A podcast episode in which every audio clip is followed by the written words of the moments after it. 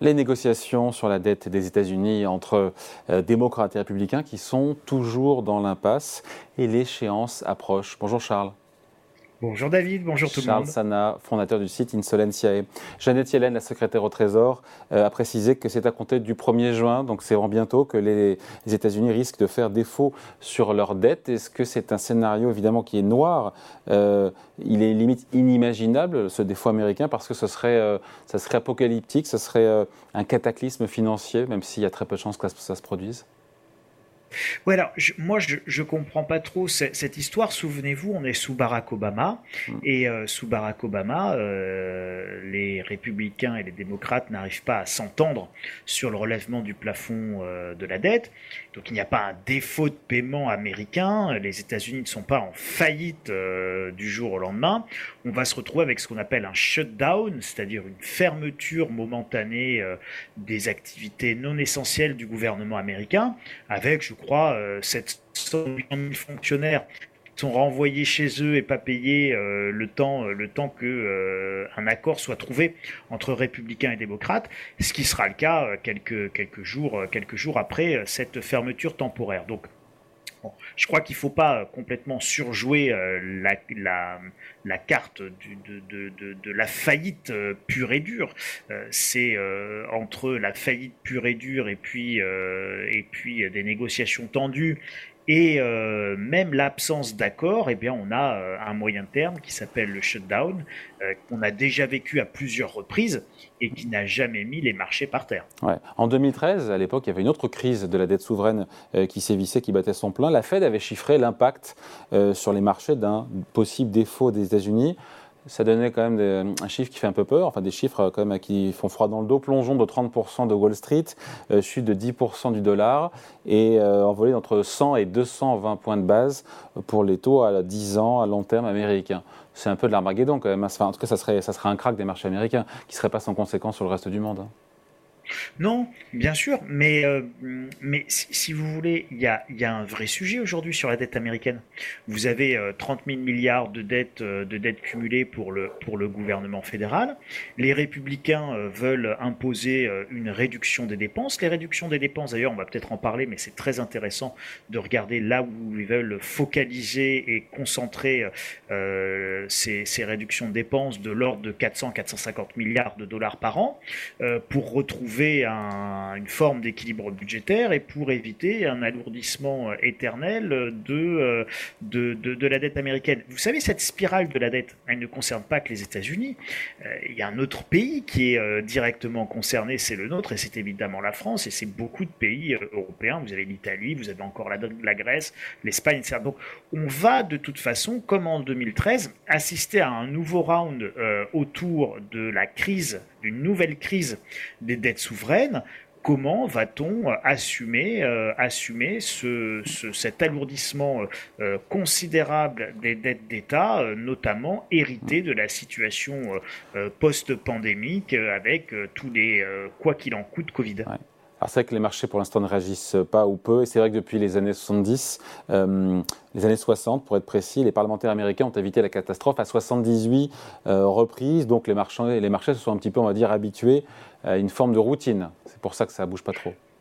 Oui, mais David, on peut, on peut raisonnablement penser qu'ils vont trouver un accord et qu'à un moment donné, de toute façon, ils seront obligés de trouver un accord. Donc, soit euh, Joe Biden euh, sera obligé de euh, plier le genou, si tant est qu'il en ait encore la souplesse suffisante vu son grand âge, et il acceptera les réductions de dépenses imposées par, par les républicains, soit les républicains politiquement ne voudront pas aller jusqu'au bloc absolu et porter la responsabilité euh, du défaut de paiement. Et à ce moment-là, euh, ils accepteront un accord et une réduction des dépenses qu'ils voulaient, euh, qu'ils voulaient imposer. Voilà, je, je, je, pense que tout ça, c'est un, c'est un, à la fois un jeu politique, mais aussi un jeu économique et financier. Euh, l'enjeu économique et financier, il porte vraiment sur la dette et sur la capacité à long terme des États-Unis euh, à rester euh, solvables et euh, une économie crédible.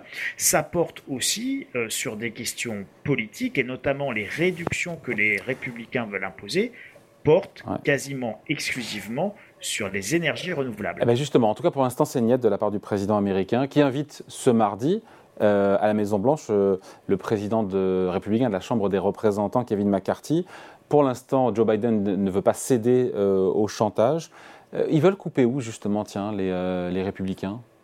Eh bien, il va le couper dans les, dans les aides à la rénovation énergétique, dans les aides au, à l'installation d'éoliennes euh, et globalement, on va dire, dans les aides, pour résumer, à la transition énergétique. Alors, il y a eu euh, d'ailleurs euh, cette semaine, me semble-t-il, euh, une audition au, par, des, par des parlementaires américains du ministre à l'énergie et à la transition américain.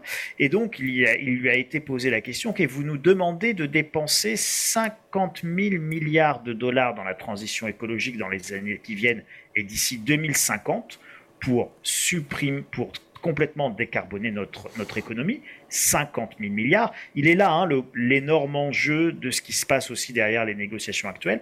Ça veut dire que la dette passerait de, 50, de 30 000 à 80 000 milliards de, dollars pour la dette américaine. C'est absolument considérable.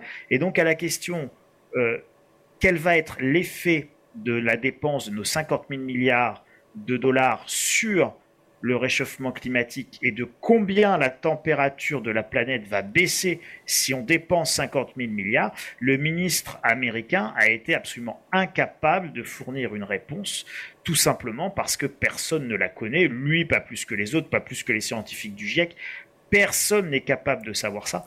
Et donc, en réalité, là, vous avez une véritable question sur euh, comment on fait la rénovation énergétique et cette question, elle va arriver également chez nous parce que la rénovation énergétique est extrêmement coûteuse, notamment sur la rénovation énergétique des bâtiments.